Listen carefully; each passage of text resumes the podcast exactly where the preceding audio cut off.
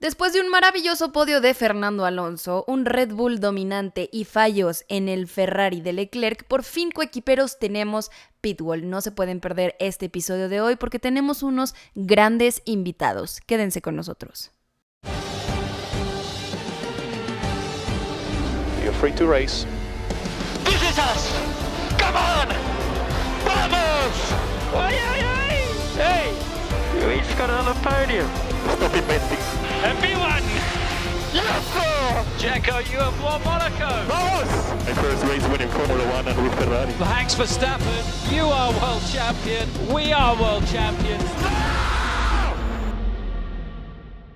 Coequiperos, qué felicidad estar otro lunes más platicando con todos ustedes después de este lunes que nos hizo falta, pero yo sé que de parte de Pitbull y de todos los coequiperos le mandamos un gran abrazo al tío Raúl que ha tenido problemas de salud y que por lo mismo el día de hoy traigo dos invitadazos que me encanta tenerlos en el programa, les voy a decir por qué.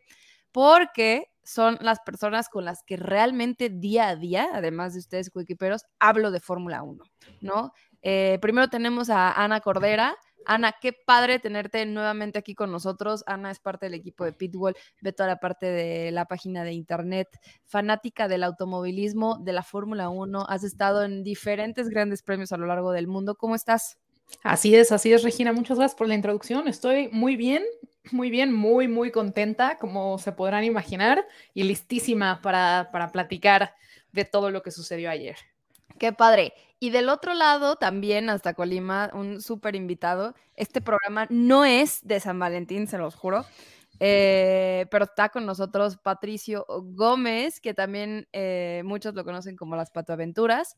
Eh, qué padre tenerte también platicando aquí con nosotros y con todos los coequiperos que ustedes recordarán si lo conocieron en la fiesta de Pitbull ya está ubicadísimo como el Pato Aventuras y como gran fanático del deporte motor, que también ha tenido la oportunidad de ir a muchísimos grandes premios y que sin duda es súper padre que Pitbull también se haya formado una familia en donde los pueda invitar a ustedes para platicar. Ahora sí, de todo lo que pasó este fin de semana. ¿Cómo estás? Bien, bien, muchas gracias por, por invitarme, por dejarme participar. Eh, pues no son las circunstancias ideales, le mandamos todas las porras del mundo a Raúl pero pues es una oportunidad bastante buena, muy padre y que, y que me emocionó mucho y, y, me he esforzado por prepararme para, para hacer un buen, una buena sustitución a Raúl y, y echar unos buenos datos. Sí, la verdad es que lo extrañamos mucho. Espero no decepcionarlo con, con este mando de Pitbull que estoy tomando ahorita. Eh, pero bueno, les voy a platicar lo que vamos a ver en el programa el día de hoy, a ustedes dos y a los coequiperos. Vamos a platicar de que llegó la nueva temporada de Fórmula 1. Por fin tenemos la primer carrera del año en Bahrein. Vamos a platicar nuestras opiniones de este gran premio, que fue lo que se vivió. Ya pudieron ver ahorita en el, en el intro, pues estas tres cosas eh, más importantes que lo noto yo. Y también vamos a platicar cómo le fue a los rookies esta primer carrera. Estos rookies eh, que tanto se ha hablado, yo creo que sobre todo de, de, Piastri, es realmente lo que esperábamos Piastri en su primer carrera o eh, lo opacó los, eh, el gran trabajo que hizo el estadounidense Sargent, ¿no? Eh, también vamos a platicar de los standings patrocinados por comics.com.mx, en donde vamos a ver cómo va la tabla hasta ahora con esta primer carrera. Obviamente, no puede faltar esta nueva sección que tanto les encantó, que son las rápidas de Pitbull. Así que, y empezando ya el programa con todo, tenemos programa completo. Yo quiero que eh, me platiquen un poquito de esta nueva llegada de la temporada de Fórmula 1. ¿Era lo que ustedes esperaban? ¿Era eh, este cambio de reglamentación que no fue tan drástico, pero bueno, sí subieron un poco los coches? Vimos que disminuyó el porpoising que tenían los coches. Entonces, Ana, ¿por qué no nos empiezas platicando tú cómo esperaste esta temporada? ¿Y qué fue lo que te, lo que te llegó, no? O sea, ¿qué es lo que tú querías ver a comparación de lo que sí vimos esta primera carrera, porque si ya bien lo hemos platicado en los test de pretemporada, sí vemos buenos resultados, pero no veíamos cómo estaban las cosas hasta este fin de semana que acaba de pasar. Por supuesto, claro que sí. Eh, pues yo la verdad es que por ahí, por ahí estaba eh, ayudándole a, una amiga a hacer, hacer unas apuestas y lo que esperaba es más o menos lo que vimos. Eh, yo sí, la verdad, no, es, no esperaba un excelente rendimiento de McLaren, esperaba buen rendimiento de Aston Martin, pero Mercedes me sorprendió para mal. O sea, Debo mm, decir es- que, o sea, Mercedes lleva sin cambiar su coche desde el año pasado. Yo no sé por qué están aferrados con ese chasis tan horrible que traen y que, que realmente también ha decepcionado. Claro, no, no, no, definitivamente. Yo justo escribí un artículo a- hace como dos semanas de que Hamilton decía que efectivamente habían mejorado todo lo del porpoising, pero que el coche todavía arrastra muchos problemas del 2022, ¿no? Entonces, pues sí, el Mercedes, luego eh, eh, Leclerc, muchísimas fallas, eh, tanto en quali, o sea, no él, el coche, tanto en quali como en carrera, una lástima. Y bueno, pues ni qué, dónde dejamos a, a McLaren, ¿no? O sea, Híjole, te voy a decir que yo pensaba que McLaren sí iba a mejorar un poquito más. O sea, desde, no sé si se acuerdan que justo habíamos platicado de las actualizaciones y todo lo que estaban haciendo eh, McLaren y, Zach Brown para mejorar el coche en estos años. O sea, si tuvimos un mal McLaren antes, nos decían que estaba malo porque se supone que en estos años íbamos a tener un mejor coche, porque estaban trabajando en estos años. Y ahora muestran esta eh, mal manejo de equipo, mm, un muy mal coche, que esa es la, realidad de lo que vimos la primera carrera, y que probablemente pase algo como pasó el año pasado, ¿no? Que vayan mejorando un poco a lo largo de la temporada, pero no están dando este primer push que es súper importante. Claro, no, y además no solamente es que el coche no, no, no dé el ancho, ¿no? O sea, ese problema que tuvo Piastri, que parece que fue algo de la conexión del volante, que no sé qué. Digo, a ver, son, son máquinas que pueden tener cualquier tipo de falla, pero pues realmente es un problema muy, muy poco común. Y, pues no sé, yo la verdad me acuerdo, digo, a finales del año pasado estaba Alpine y McLaren así peleando por cuarto, y este año no veo a ninguno de los dos peleando por un cuarto lugar. Está cañón cómo, cómo han cambiado las cosas. Y Vato, tú que estás muy callado, a mí esto me está sorprendiendo, ¿eh? Porque se supone que aquí venimos a platicar de, de Fórmula 1 y cuando yo sé que te vas a meter, no te metes. ¿Qué está pasando? No, hombre, pues están, están diciendo mucho de lo que hay que decir y, y no, no quiero interrumpir. Pero para mí, la verdad es que está un poco desconectado de, de, de, de la Fórmula 1 en el, en el Winter Break. Cuando hay dominancia se puede poner aburrida la, la, la competencia, entonces pues tenía como un, un, poco de decepción y no esperaba mucho, eh, o con mucha emoción la Fórmula 1, pero ah, qué emoción tuve el fin de semana. Eh, yo creo que especialmente por esa desconexión, por no estar tan enterado de, de, de, todo lo que se podía ver venir, fue pues una sorpresa muy buena para mí, eh, con todos los cambios que hubo entre, entre pilotos, equipos, directores, técnicos muy importantes de, de, equipos yéndose a otros. Creo que se viene una, una, buena temporada, se viene algo mejor de lo que, de lo que yo estaba como esperando y, y negando que quisiera que pasara. Definitivamente se ve una dominancia total de, de, Red Bull y de Max, pero de ahí para abajo creo que se pone no algo manches, yo estoy súper en contra de eso que acabas de decir. Yo no creo que la dominancia sea de Red Bull. Yo creo que el dominante es Max Verstappen. Y hay una diferencia impresionante. Que sí que le pidieron a Red Bull que eh, utilizaran otra eh, configuración para no desgastar tanto el coche si ya estaban viendo que iban a obtener ese, ese 1 y 2, pues sí, sí ha sonado esa parte, ¿no? Pero yo creo que aquí quien está dominando es Max Verstappen y que tenemos una tabla abajo de él de Checo Pérez, Charles Leclerc, Carlos Sainz, acaba de meter Aston Martin, ni yo sé cómo se alcanzaron a, meter, a meter. No te vayas lejos, le fue pésimo con, pero no espero poco de Alpine para ese tercero y cuarto lugar del campeonato. O sea, realmente, si tú te pones a ver la carrera que vivimos, las primeras 10 vueltas estaban siguiendo todos los coches. Pues sí, mira, algo que, que, sí habla Max de la dominancia de... Algo que sí habla de la dominancia de Red Bull. Es la primera vez en 12 años que gana la carrera inaugural de, la temporada. Entonces creo que eso sí habla del lugar en el que están y pues bueno, el año pasado fue muy exitoso para ellos, fue su temporada más exitosa hasta la fecha. Sobre eso construyeron, tienen el límite de, de, desarrollo, pero pues creo que, que siguen siendo definitivamente los más fuertes. Creo que todos están muy conscientes que son el equipo a vencer. Max es de otro planeta y, y Red Bull yo creo que sí entregó el carro para acompañarlo y para darle otra temporada. Y, para mí sí se notó en esta primera carrera, en, realidad en todo el fin de semana. Pues sí, o sea, la verdad es que eh, por una parte, claro que es el, es el coche a vencer desde hace dos años, aunque mm, Mercedes tuvo ese campeonato este, también, pues era la competencia, ¿no? Red Bull, que, que pues lo está haciendo muy bien y, y lo ha hecho muy bien desde aquellos entonces de Sebastián Vettel.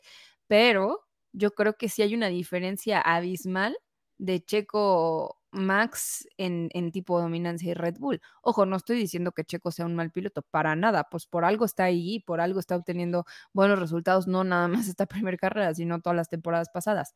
Pero, pues en el momento en el que eh, Checo Pérez le lleva 13 segundos a Sainz, Sainz empieza a bajar el, tiempo de Checo Pérez. Empieza a bajar durante la carrera. Entonces, realmente tenemos que, decirlo, Max Verstappen está en otro planeta. Checo Pérez es un piloto talentosísimo, el mejor piloto mexicano que ha existido. Pero, pues yo creo que sí también se trata de cómo optimizar el coche que te están dando como lo está haciendo Max Verstappen. Y no nada más esta primera temporada, o sea, esta primera carrera, perdón, sino pues si te basas en los años pasados. Sí, no, definitivamente. O sea, definitivamente Max es una cosa de otro mundo, pero es ahí cuando entra esta mezcla, ¿no? Entre tener el mejor piloto y tener el mejor monoplaza. Es exactamente, justo la acabas de dar, ¿no?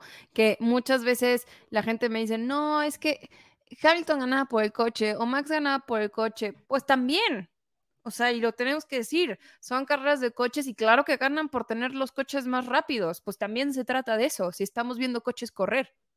Si se trata de quién quiere ser el más rápido, pues vamos a ver atletismo, pero son coches. Y se trata también del talento eh, que tienen los pilotos para desarrollar estos mismos coches en donde están y además para optimizarlos y manejarlos de, man de la mejor manera que yo creo que es aquí lo que viene interesante de por qué unos pilotos les va muy bien con algunas escuderías y muy mal con otras.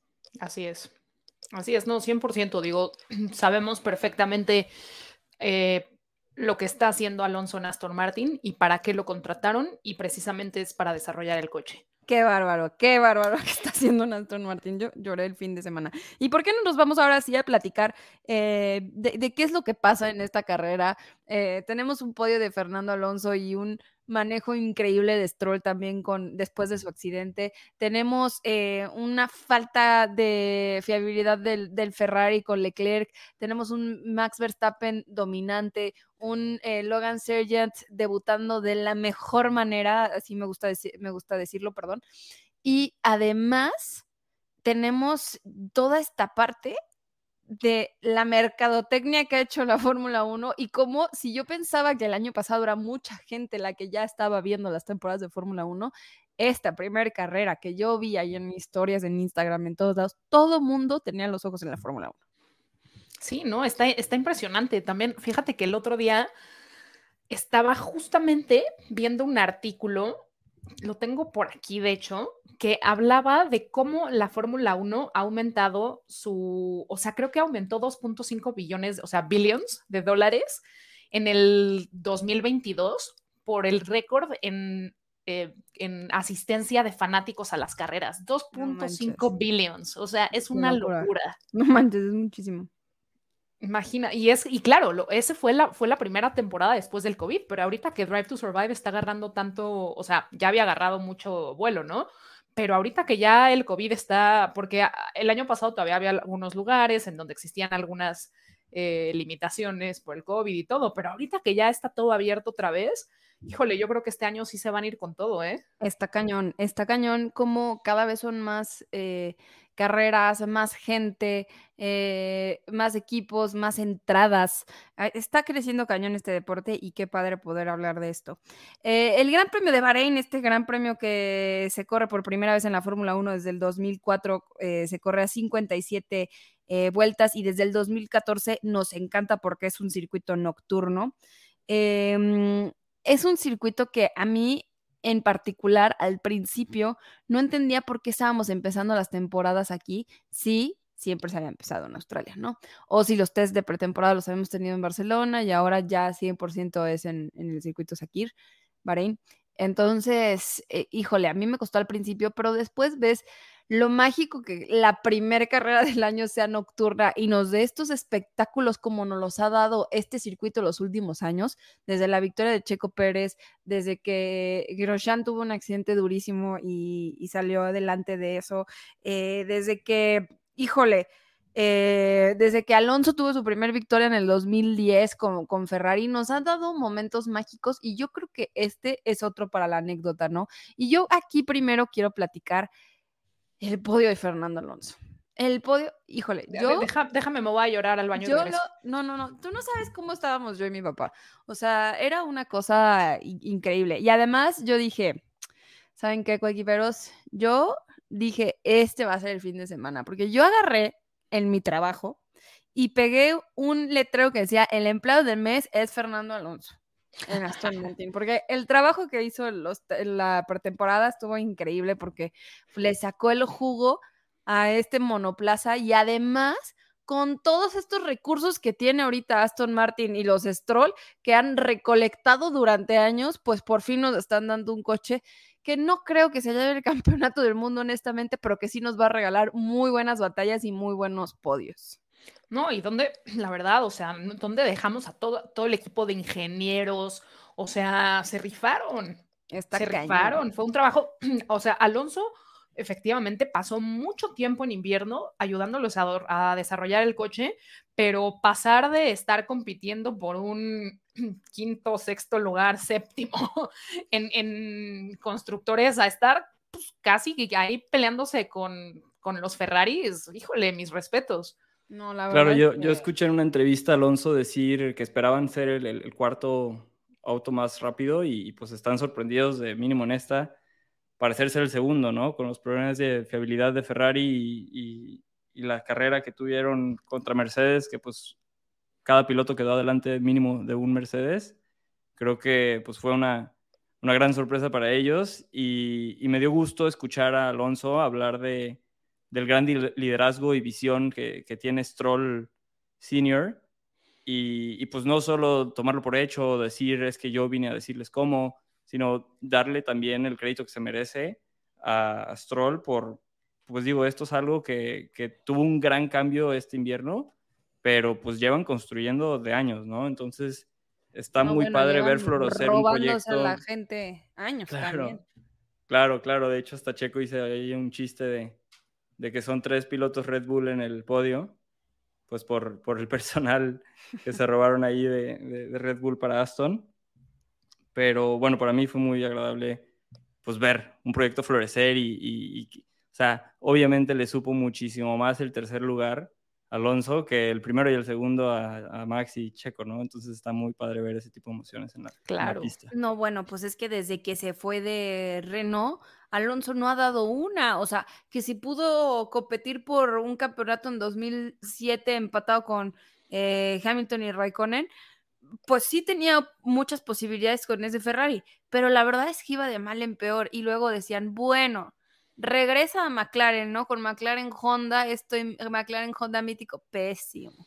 Bueno, voy a regresar con Renault, que fue quien me dio mi casa, se convierte en el PIN. No es lo mismo, o sea, no es nada más el nombre, se los prometo.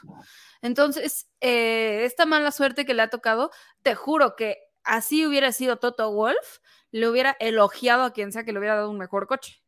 No, desde no luego. Creo que tenga tanto que ver con Stroll, creo que tiene más que ver con que alguien por fin le dio algo que puede correr. Sí, no, desde luego, pero también, digo, yo también, o sea, digo, a ver, el señor tiene dinero por algo, ¿no? Pero el hijo también, pues sí estaba, sí estaba madreadón, ¿eh? O sea, Oye, eh, a ver, estaba, no madreadón, estaba madreadísimo. O sea, la verdad. O sea, había tenido un muy fuerte accidente. Habíamos visto en las cámaras cómo le dolía el brazo al, al, tomar las curvas, cómo lo tuvieron que ayudar a bajarse del coche y aún así hace una tremenda y espectacular carrera. Y mucha gente me ha dicho, es que e, e, está por paga y está por, este, porque su papá le compró el asiento. Tiene mucho que ver porque la Fórmula 1 es un negocio antes que un deporte, lamentablemente. Eh, pero no manches, o sea, claro que tienen que conseguir ciertos puntos de la superlicencia para poder correr en la Fórmula 1, no es toma tu cochecito y ponte a correr. O sea, sí tienes que tener como un currículum, por así decirlo, con estos puntos de la superlicencia. Y además no podemos olvidarnos que Lance Stroll tiene un podio con Williams, punto. Sí. O sea, Lance Stroll está en la lista de los pilotos que tiene un podio. No, no, Kevin. Magnussen, que tanto lo adoran, no tiene un podio. Lance Stroll sí. Entonces, facts. Sí, ¿no? Hashtag facts. Yo ya, defen- defensora número uno de Aston Martin. Si me hubieran dicho esto hace dos años, no, No, yo me acuerdo cuando... se los hubiera creído. estábamos justo, creo, yo no sé si estábamos en programa o no, pero que dijiste, no, es que yo la verdad no me veo en verde. Y yo, pues ya te vas a ver en verde, no te va a quedar Literal otra. dije eso, no me veo en verde. Sí. Y ahorita, la nueva línea que sacó Kimoa, que está chulísima, vayan a verlo, tengo un código de descuento, por ahí se los estaré poniendo en Instagram, está increíble y no, no es comercial, lo juro, bueno, sí, pero no, es la marca de mi ídolo, entonces, Oye, una pequeña corrección que te va a doler. ¿Qué? Kevin Magnussen tuvo un podio en su primer Kevin carrera. Magnussen tiene un podio en su primer carrera con ese Haas. Eso está, o sea, eso- buenísimo, no me acordaba. Definitivamente eh, fue el highlight de la, o ha sido uno de los highlights y, A ver, y carrera. no es como que su desempeño constante. Fue el único año que le fue bien a Claro, Haas. claro, claro. Esa es otra, cuando todo pero- el mundo dijo, what the fuck is Haas. No me acordaba. Sí, sí. Rayos. Claro, solo él y Hamilton tienen podio en su primera en carrera. su primer carrera. Sí. Que digo, eso, Ay. eso te habla de que no dice mucho en realidad de ese dato, porque pues uno es Hamilton y otro es Magnussen y están en universos diferentes, ¿no? Sí, pero no, yo digo que sí dice tener un podio porque representa muchas cosas, Claro. la verdad. Y mm, entonces, para seguir un poquito la plática, este podio de Fernando Alonso se esperaba, se llevaba esperando todo el fin de semana. No me pueden decir que fue sorpresa, porque yo ya veía tweets en donde Alonso campeón del mundo. O sea, los, la los últimos ocho años en donde un piloto quedó eh, primero en las prácticas libres 2, en las primeras del año fue campeón del mundo. Y yo lo quiero creer. Eso es lo que no saben. O sea, yo estoy puesta para creer que Fernando Alonso puede ser campeón del mundo, porque no nos hemos ido, aquí seguimos, hemos estado, no hemos perdido la fe, que yo creo que eso es súper importante. Entonces, un gran podio. Después tenemos la parte de los Ferrari. Me gustaría a mí empezar esta, esta parte de los Ferrari con el nuevo director de Ferrari. ¿Ustedes creen que este cambio de Binotto y este pues, ascenso que tiene eh, Vasseur, no, no- nunca puedo pronunciar bien su, su nombre, eh, es correcto? ¿Es lo que puede llevar a, a un Ferrari campeón? Porque yo vi que por estrategia, no digo que estuvo bien o que estuvo mal, Carlos Sainz tuvo problemas con sus neumáticos antes de terminar la carrera. Yo creo que no es una solución tan fácil. Ningún, ningún equipo con, con los problemas que, ha tenido Ferrari en los últimos años, pues le cambias una pieza y, se resuelve, ¿no? Yo creo que, que Vasseur va a tener un, un periodo de, de gracia en el que no se le va a juzgar tanto y él va entonces a estar experimentando y ver cómo, cómo puede ir mejorando el equipo. Definitivamente, pues es una terrible eh, primer carrera para ellos con, con un DNF y con un Sainz Renko al final de la carrera en el que, en el que pues no era competitivo y, y- y fue relativamente fácil de, de rebasar. Él mismo lo dice, no podía desgastar más las llantas intentando defender porque entonces iba, iba a salir peor, ¿no?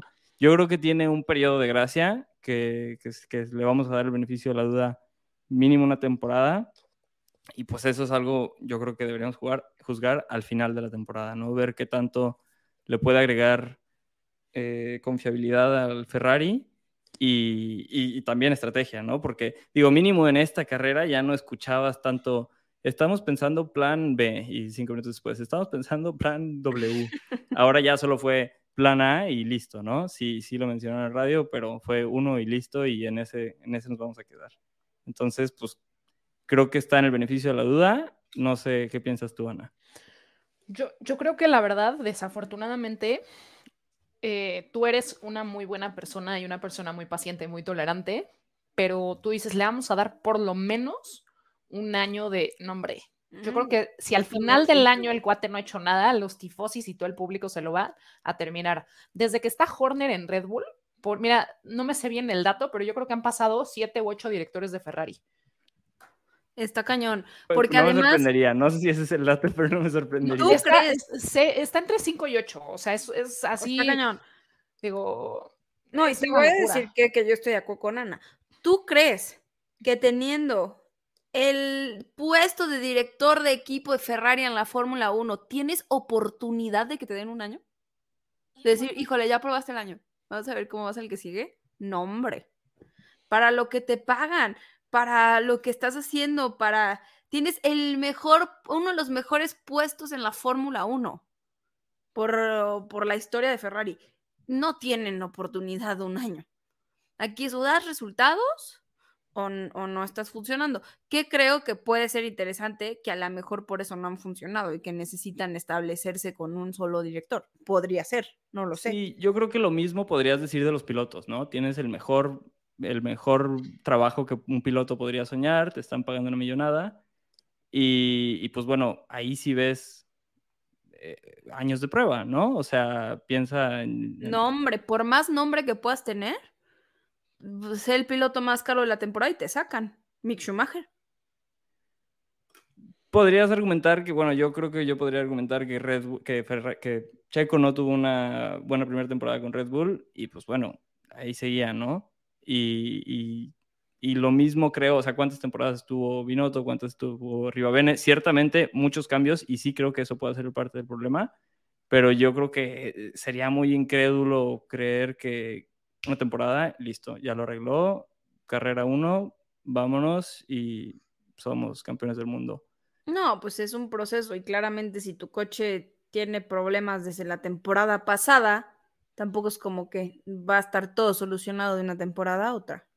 No, y de hecho estaba viendo, digo, obviamente es solamente una estadística de las eh, 50.000 estadísticas que se pueden medir en la Fórmula 1, pero Ferrari tiene el lugar sexto, me parece, en más tiempo ganado de la mejor carrera que, tuviera, que tuvieron en el 22 a ahorita. Órale. O sea, el ¿Cómo? sexto lugar. Sí, sí, sí. O sea, digamos que, o sea, Aston Martin tiene dos, hace 2.4 segundos. O sea, es más rápido por 2.4 segundos. Ok. Eh, después de Aston Martin viene Williams con 1.2 segundos. Después Red Bull con un segundo. eh, Mercedes, 0.7. Haas, 0.7 y Ferrari, 0.6. O sea, Ferrari tuvo una mejora de 0.6 cuando Aston Martin tuvo una mejora de 2.4. O Williams, sea, digamos, de esta lista es el que menos ha mejorado desde... O sea, los únicos que están por abajo de Ferrari, bueno. Alpine está igual que Ferrari y que McLaren. Y los únicos que están abajo de ellos dos son Alfa Tauri y Alfa Romeo. Que bueno, ciertamente, como dices, es una de las 20.000 métricas y depende cómo lo analices. Pues eso también te puede hablar de que ya tenían un carro bueno, ¿no? Ah, no, o sea, que ya estaban haciendo buenos, buenos tiempos. Claro. No, eso sí, o sea, ya estaban haciendo buenos tiempos, pero pues Red Bull sí lo logró mejorar un Sí, segundo. claro, claro. Incluso, incluso Mercedes, con tantas, así con lo mal que vimos al coche, lo mejoró punto .7.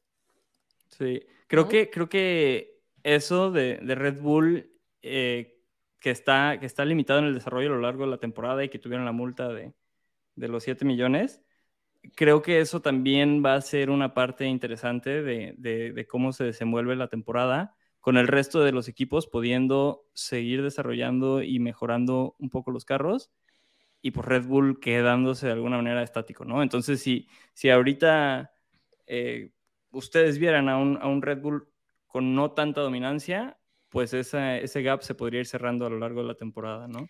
Entonces, Fíjate que yo lo que siento es que mientras todos están planeando el coche del 2024, Red Bull está planeando el del 2028, o sea.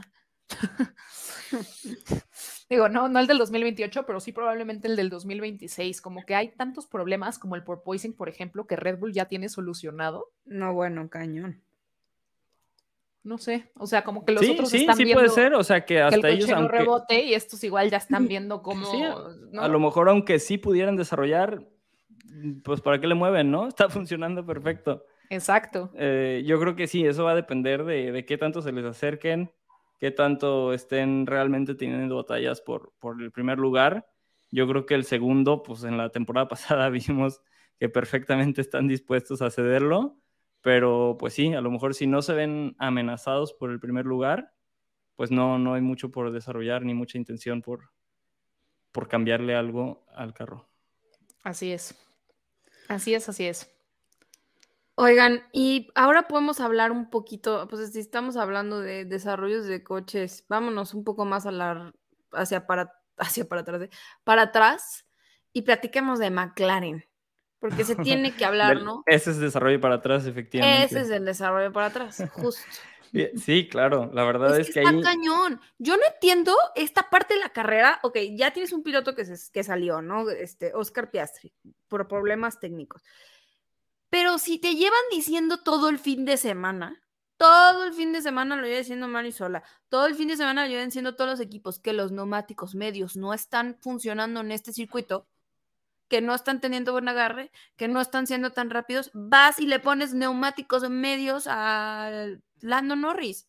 Pues claro que por eso lo tuvieron que parar 20 mil veces a los boxes. No, hombre, no, y no, además no. su parada de que cuántos segundos fue. No, no, no. Lo, lo pararon a Norris, lo pararon, lo pararon seis veces, se paró seis veces a Pitts. Eh, y en realidad era porque tenía una fuga en el sistema neumático, o sea, neumático de, de- de aire, no de. O sea, del- el- el- hay un sistema en los carros que mueve las válvulas del motor con aire. Y, y el tanque se estaba vaciando, o sea, tenía una fuga. Y de hecho, no, todavía, no, todavía no está claro para McLaren si es una fuga en, en- en la parte que ellos desarrollaron o en la parte de la unidad de potencia que desarrolla Mercedes, ¿no? Entonces, estaban teniendo una fuga ahí y a mí lo que me sorprendió de que siguieran corriendo el carro Exactamente. es que pues, puedan dañar la unidad de potencia y entonces quemarse una o, o tener Aparte, que... a ver, quedó en el lugar este 17. Si dijeras, Claro. está dando un carrerón y nos está sumando eh, 10 puntos en el lugar quinto, pues dices, bueno, vamos a intentar de todo.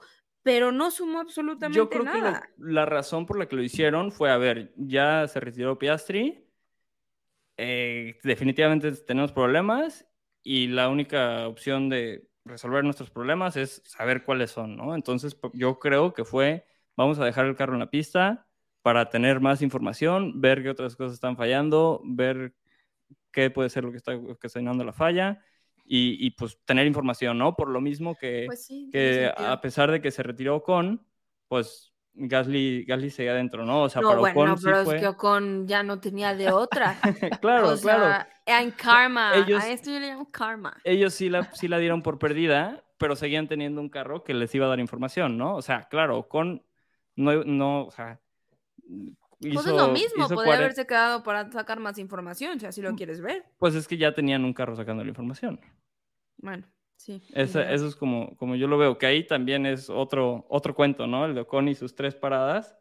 Este, todo empezó desde el principio en la parrilla porque no estaba ubicado correctamente en el, en el box. Sí, se pasó y lo penalizaron.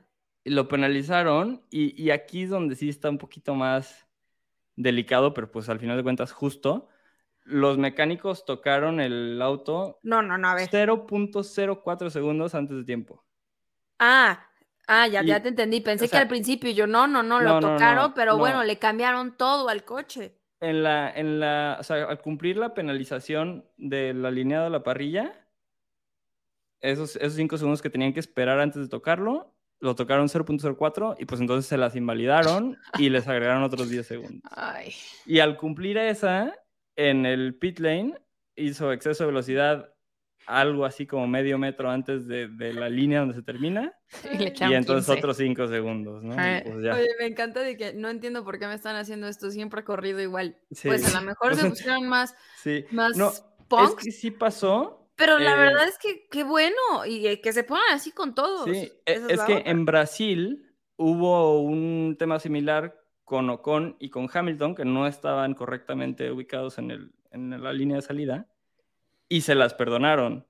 Eh, argumentaron que, que la línea no era del tamaño de especificación, entonces que estaba difícil para ver de los, de los pilotos, y entonces no los penalizaron. Yo creo que de ahí se quería agarrar Ocon diciendo que, a ver, ¿por qué si el año pasado lo hice y todo estuvo bien? Chica Este pega. año, este año sí hubo un problema, ¿no? Claro. Y, más con todas las consecuencias que tuvo. O sea, si al final de cuentas solo hubieran sido los cinco segundos, pues a lo mejor no se agüitaba tanto, pero ya con los, con los otros 15, pues sí, sí se le complicó más. No, bueno, pero, o sea, honestamente yo creo que Ocon no es un mal piloto. Qué mala carrera tuvo, no tanto por él, sino por todas las circunstancias. Pero Gasly, en este eh, nuevo Alpine, también hay que platicar de esto.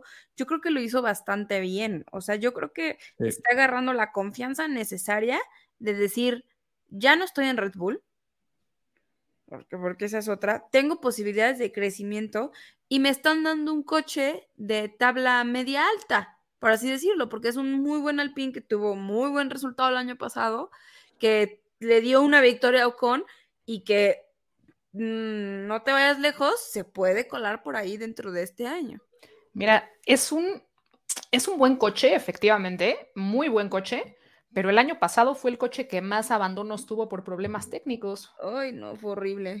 Entonces, Esos eh, y- italianos. está, muy, está muy cañón, ¿no? Porque a pesar de eso, estaba peleándose con McLaren. O sea, que McLaren, pues corríjanme si estoy mal, pero yo no me acuerdo de que haya tenido problemas técnicos el año pasado. O sea, a pesar de todas las carreras que Alpine no terminó, se estaba peleando con ellos. Es un No, muy buen hombre. coche. A pesar de todo lo que le Pero- hicieron al pobre Fernando Alonso, ya no podía ni correr. Sí, no. No, no, no, no, no. Y luego también tener de compañerito a Ocon, híjole. No, hombre, Sí. Sí, pesadilla. yo, yo creo que sí fue un, un buen desempeño de, de Gasly. Eh, si no me recuerdo, le, le- no le validaron en su tiempo en las qualis, ¿no? Entonces por eso empezó en último. Y, y pues digo, de ahí subirse a noveno y, y quedar en los puntos, pues creo que sí es meritorio. Ah, Digo, hubo tres DNFs, no, no es tanto como para, para, para subir a los puntos solo porque los demás dejaron de correr. Y, No, y hombre. precisamente lo que hablan de, de- de la competencia que, que va a haber, pues eso, eso yo creo que es en lo que estaba pensando Alfa Romeo, que dijo, a ver, metemos a Show para quitarle ese fast slap a Gasly, porque ahorita no importa ese punto, pero pues no sabemos al final de temporada, ¿no? Entonces, digo, hombre, Show de todos modos no va a hacer puntos, punto, entonces ajá. quítale la vuelta rápida y le quitamos un punto. O sea, eh, eh, independientemente se hagan puntos o no, porque eh, coequiperos, si no quedan los pilotos dentro de los 10 primeros en, finalizar la carrera, aunque tengan la vuelta rápida, no se llevan ese punto de la vuelta rápida. Solamente quien tiene la vuelta rápida y quedan los primeros 10. En este caso, Juan Yusou, que quedó en el lugar decimosexto, se lleva la vuelta rápida, no suma ningún punto, pero yo creo que va más allá de decir, eh, para que no se lo lleven. Siempre es importante tener esa vuelta rápida. Le estás restando un punto a quien sea. Claro, claro, o sea, yo creo que a en- menos de que tú estés en los puntos, Ajá. o sea, si, si, si no importa perder la posición, porque pues si quedas en décimo primero o si quedas en vigésimo, pues no tienes puntos. Entonces, pues claro, ahí 100% se la robas a, especialmente si es su competencia, ¿no? O sea, si Alfa Romeo, pues no se la va a robar a Red Bull porque, pues, ¿qué importa, no? O sea, no están en el mismo, la misma liga, pero pues claro que sí se la van a robar a- al propio midfield, ¿no? A otro equipo que Sí. esté Sí, claro. realmente compitiendo con ellos. Mencionando el midfield, estuvo muy interesante y, y creo que muy es un buen pronóstico para la temporada. El, la diferencia de tiempos entre P1 y P20 en la quali, en la primer quali, fue de 1.8 Es segundos. nada. Sí. Sí, eso, o sea, eso realmente habla Hombre, de lo compacto Checo que y está. Max, fue una locura. Sí, lo compacto que está la parrilla. Y pues eso solo habla de, de que va a haber mucha competitividad, ¿no? O sea, adelante P1, P2, P3, a lo mejor sí van a ser los mismos personajes, pero el midfield va a estar muy, muy, muy, muy bueno a lo largo de la temporada. Sí, esta carrera estuvo buena. Hasta Sí. Huckenberg llegó en su momento ahí. Que Sí, wow, Huckenberg, honestamente, esta carrera. No suma al final, pero para mi parecer de una excelente carrera. Y ahora les quiero preguntar, eh, Ana, ¿cuál fue tu, em, tu sorpresa, tu decepción y tu calificación de este gran premio? Mi sorpresa, híjole, es que la verdad, la verdad, em, Fernando no es Alonso, por... digo, Fernando no es Alonso. Alonso, y al- Alonso, ni Alonso no sorpresa. Alonso no, es No, sorpresa no. porque está destinado para grandes cosas, vas a decir.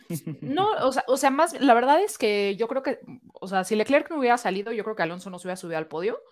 Entonces, sí fue sorpresa, pero no fue así de, ay, no, me- no me lo esperaba. No.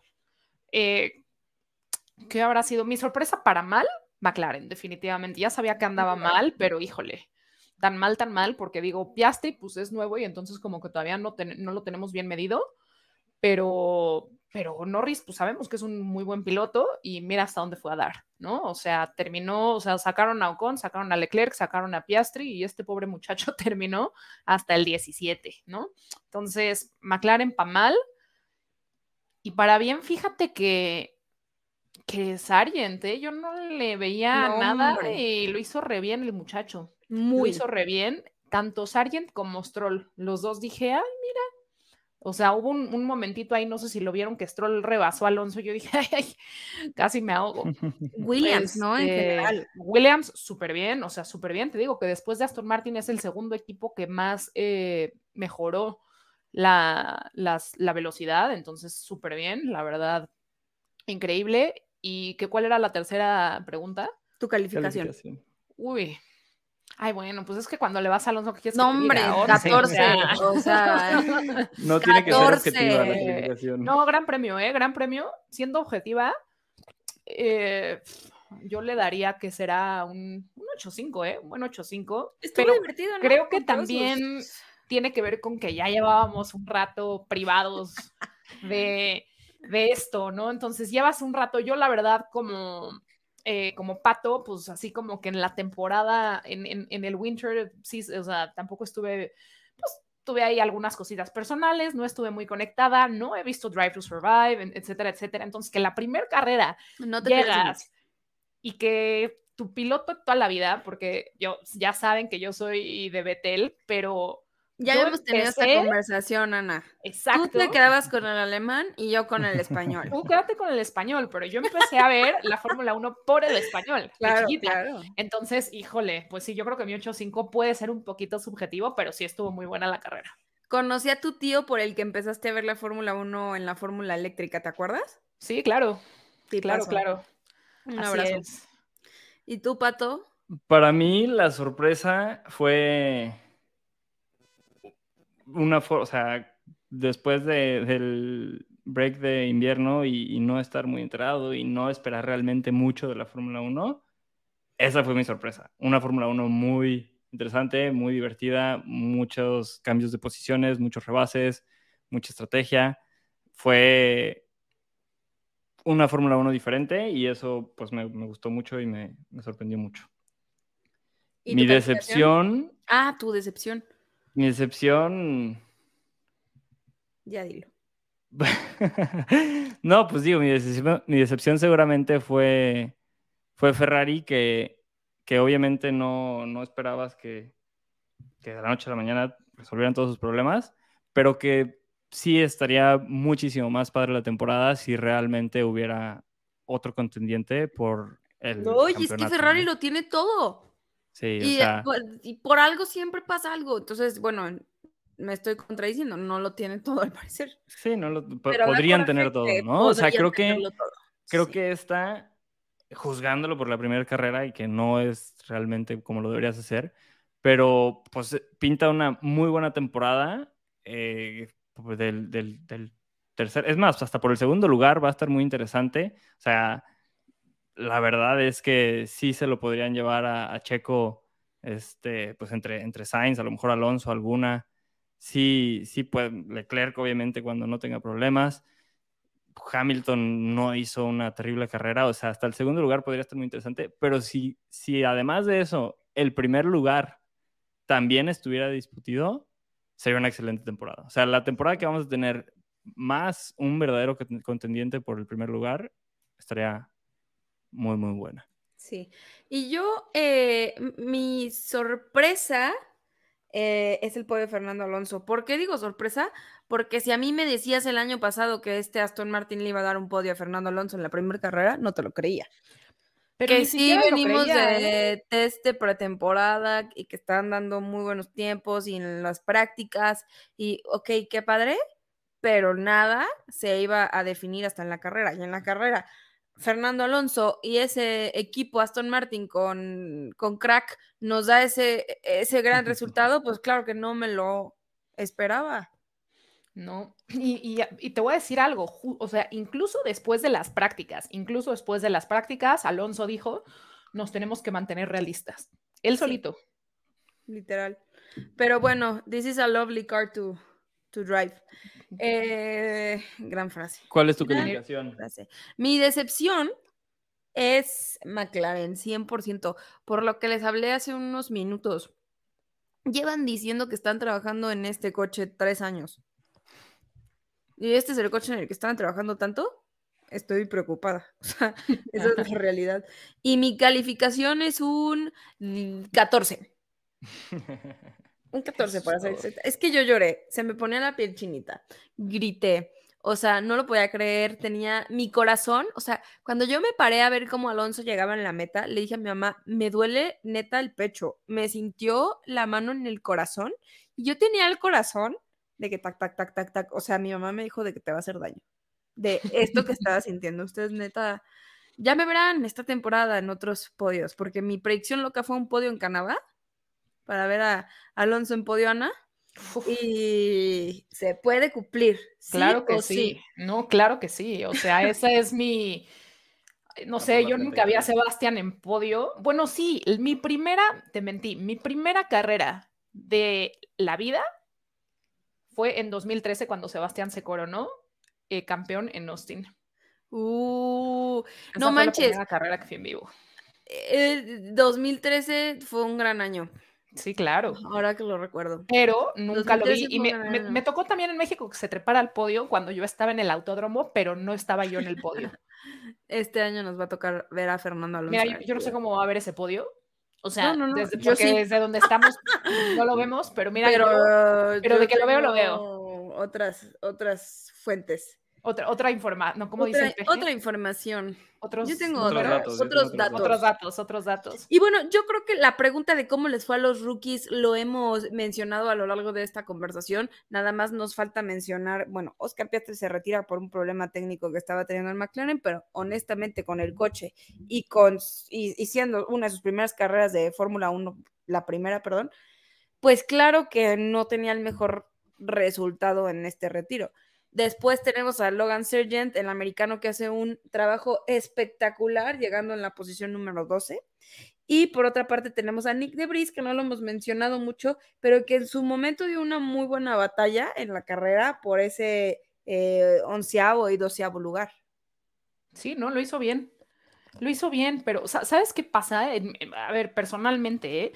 yo nunca había visto a Logan correr, nunca. Nunca, yo tampoco. Y, y, y tengo ese, eh, o sea, así como mucha gente juzga a Stroll, yo dije, ah, pues claro, el gringo, Liberty Media, había que meterlo, que sí, es cierto, pero de pronto lo subestimas por eso, ¿no?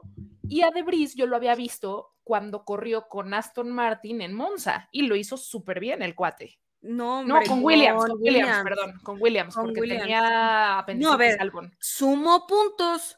Latifi no podía hacer eso. Y él en su primer carrera en un Williams sumó puntos. Exactamente, exactamente. Sí, la neta estuvo padre. Y va a estar padre y va a ser una muy buena temporada incluso para ver quién será el rookie del año. Porque ya no teníamos rookies. Y, y ustedes, así de buenas a primeras, lo que han visto hasta ahorita, ¿quién, quién pensarían? Nick? Debris. Ok. Nick Debris, 100%. Yo creo que se habla mucho de Piastri y todos los campeonatos que ha tenido y que todo lo ha ganado y que, wow, y se pelearon por él los equipos y todo, pero yo creo que los resultados que ha tenido Nick Debris también son impresionantes y que ese brinco del campeonato de Fórmula E a ser piloto de Fórmula 1 de Alfa Tauri lo va a llegar a grandes cosas. No, por supuesto, por supuesto. Y, y el que es rookie es rookie, tenga la edad que tenga. Sin embargo, pues no sé, o sea, ya Debris ya, ya le pega más a los 30, ¿no? Entonces, Sí, este, cañón. tiene ¿Y 28 Hülkenberg? y Piastri tiene, ¿cuántos años tiene Piastri? ¿21? No, 21. está chiquitito, 21. Entonces, todavía tiene para adelante. Y, y Huckenberg, Huckenberg. Y Huckenberg que pues no es rookie porque ya regresa nuevamente a la Fórmula 1, que mucha gente lo criticó y dijo, es que ¿por qué regresa? Y es que ya está grande, no, y que contraten a alguien más, y hay muchos pilotos en la fila, y me sumo que yo no dije todos esos comentarios, pero sí tuve mis dudas. La verdad es que muchas veces entiendes el por qué lo hacen y por qué necesitan pilotos experimentados que no les cuesten tanto Pues fue lo mismo que a dijeron los de Alonso. pilotos. Ujú. Fue lo mismito que dijeron de Alonso, ¿no? Con tanto chavo que hay, ¿para qué? Y Alonso y qué hueva. y- Con él no se y ahí metan. está, ahí está. y, y de verdad, Carrazo, y no solamente por el coche que trae, pero en Alpine yo creo que también dio una cátedra. Sí, claro. Si el problema eran malas estrategias y de DNFs que tenía. Así es. Y bueno, ahora sí nos vamos a esta parte porque nuestro programa ya se alargó muchísimo. Eh, pero vamos a, a decirles, coequiperos, los standings patrocinados por comex.com.mx, que justo les subí un video buenísimo en eh, arroba pitbull-mx, en donde les enseño cómo a través de la aplicación de Comex pueden subir la foto que ustedes quieran y poner el color de esa foto que están buscando y así buscamos los colores de unos monoplazas de Fórmula 1 para que después puedan hacer su compra en comics.com.mx.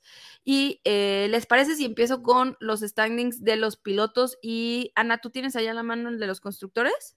Aquí efectivamente lo tengo, pero date buenísimo. con los pilotos. Pues en primer lugar, nuevamente, Max Verstappen con 25 puntos. Es la primera carrera.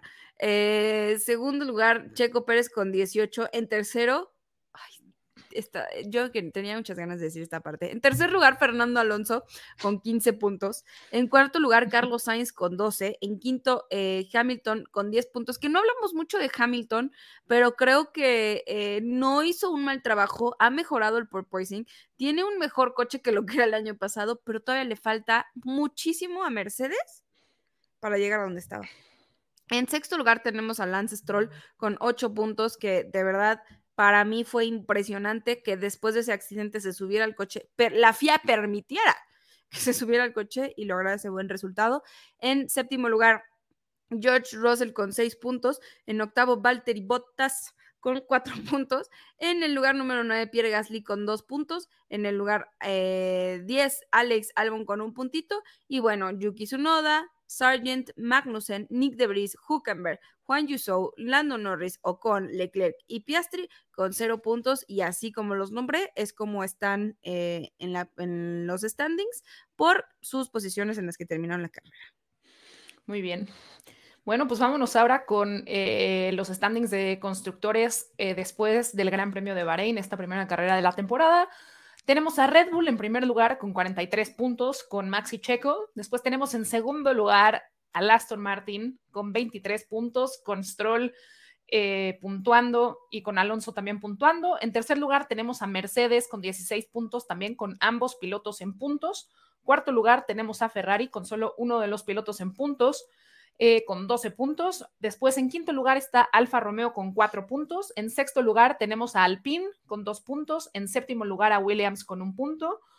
En octavo lugar a Alfa Tauri.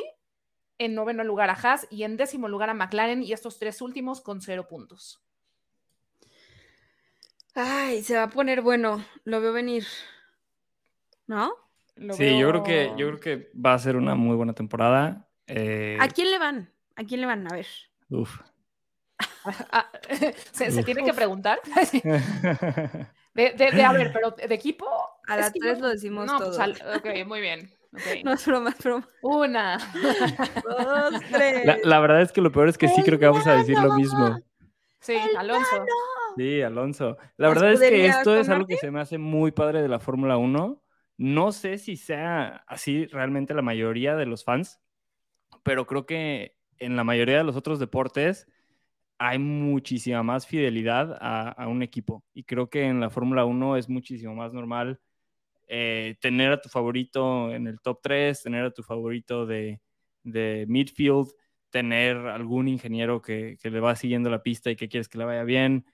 Eh, creo, que, creo que eso está muy padre de la Fórmula 1, que pues se vale cambiarse y se vale tener varios jerseys y se vale tener varias gorras y, y a veces ganas con uno y a veces ga- ganas con otros. Eh, yo desde que empecé a ver la Fórmula 1 era, era Red Bull y era pues cuando, cuando, cuando brillaban Fettel y Weber. Eh, pero ahorita me gusta, me gusta más irle al underdog, entonces no me gustaría ir a, a Red Bull y creo que Alonso y Aston son mis gallos. Eso es todo. Bienvenido. Bienvenido a la secta, a esta religión que se llama el nano, el magic. El empleado del mes, Fernando Alonso. ¿Qué tal? Jalo. No, pues gracias, Jalo. gracias por la bienvenida. Este, espero que Raúl no me esté odiando en este momento. Raúl se va a un episodio, yo convierto un episodio completamente en Fernando Alonso. Eso es lo que está pasando. Eh, oigan, eh, vámonos a esta sección que tanto les gusta a los coquiperos antes de despedirnos. Estas son las rápidas de Pitbull.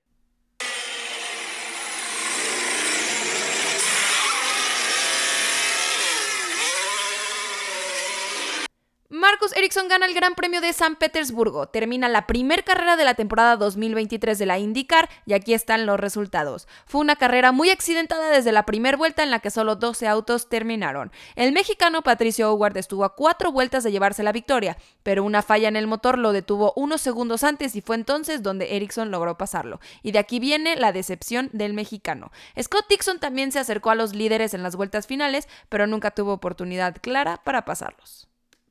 Susie Wolf es nombrada directora general de la Formula One Academy. Una experta del mundo motor, tanto siendo piloto como siendo gestora de equipos, Susie Wolf será la encargada en impulsar el compromiso de la Fórmula 1 en potencializar las oportunidades de las mujeres que quieran ser pilotos.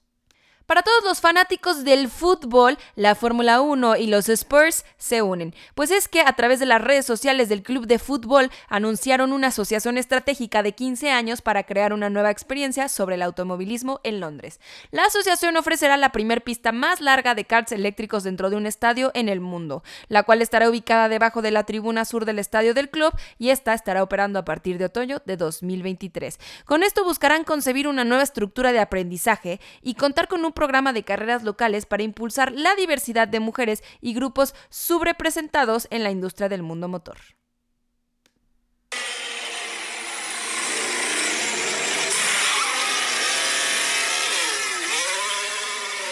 Después de que escucharon estas rápidas de Pitbull, eh, tengo que, primero que nada, mandarle un recupérate pronto grandísimo a Raúl, que te hemos extrañado en este programa y que la despedida de este episodio no puede ser igual sin ti. Así que vayan a seguirlo en sus redes sociales. Él es el tío Raúl. Está como Raúl Singer, TZ, Raúl Singer, en todas sus redes sociales para que vayan a seguirlo. Y le manden Seguirlo y mandarle muchos- porras. Exactamente, y mandarle muchos mensajitos de mil porras de los coequiperos para que pronto esté otra vez platicando con nosotros. Eh, también decirles que pueden encontrar notas todos los días en la página www.pitbull.com.mx. De hecho, muchas personas a raíz de- del segundo puesto de Pato Howard y su posible victoria en la Indy, nos preguntaron dónde se veía la Indy, cómo funcionaba la Indy, etcétera. Justo hay ahorita una nota buenísima de Emiliano, que Emiliano es parte del equipo de Pitbull y se encarga de todas las redes. Te mando un abrazote, amigo. Él acaba de subir una nota buenísima para que ustedes sepan cómo funciona la IndyCar y la puedan ver. Entonces vayan a www.pitbull.com.mx y me despido eh, de ustedes dos que saben que los quiero y los adoro muchísimo. Qué padre que estuvieron conmigo acompañándome este lunes platicando. Se nos fue súper rápido el tiempo. Eh, pero yo sé que con ustedes hablo todo el día de esto, así que me encanta. Eh, díganme eh, dónde los podemos seguir. Empezamos contigo, Ana. ¿Dónde? ¿Cómo? ¿Cuándo? ¿Y a qué hora? Ok, ¿Y a qué voy a aprovechar rapidísimo para hacer un mensaje parroquial para todos. Amigos, si están interesados en escribir con Pitbull, mándenos un DM a nuestro Instagram y con muchísimo gusto platicamos al respecto. Nos encantaría tenerlos en el equipo. Eh, a los coequiperos que ya llevan rato con nosotros o a los que son nuevos serían muy, muy bienvenidos. Entonces, a mí me pueden encontrar en las redes sociales, tanto en TikTok como en Instagram y en Twitter, como Ana Sabinera, arroba Ana Sabinera con B de burro. Buenísimo. Y yo soy las patoaventuras. Prácticamente solo uso Instagram. Entonces, las ¿Y a patoaventuras veces? en Instagram. Y a veces, sí, la verdad es que sí.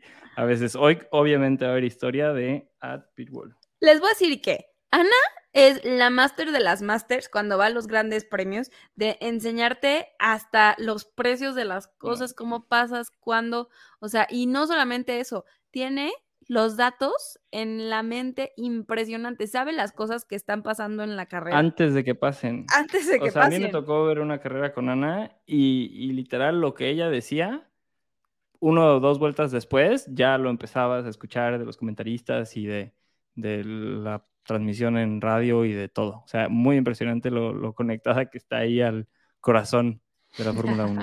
De verdad, entonces vayan a seguirla. Y por otra parte, Pato es, eh, sabe muchísimo del deporte, también les digo, le ha tocado ir a muchos grandes premios, eh, está metidísimo también en la industria y es un talentosísimo fotógrafo. O sea, tomó unas fotos Eso en sí, el, en el Gran Premio de. México increíbles, en el Gran Premio de Barcelona padrísimas. Entonces, yo creo que todos le tenemos que mandar un mensajito y decirle, sube más fotos, por favor, queremos más fotos, porque con una, no hombre, no me basta. Una al año. Entonces, qué padre, gracias por venir. Yo soy Regina Cuesta, me pueden seguir en Instagram y Twitter como Regina CUO y saben que subo uno que otro videito en TikTok como Regina F1.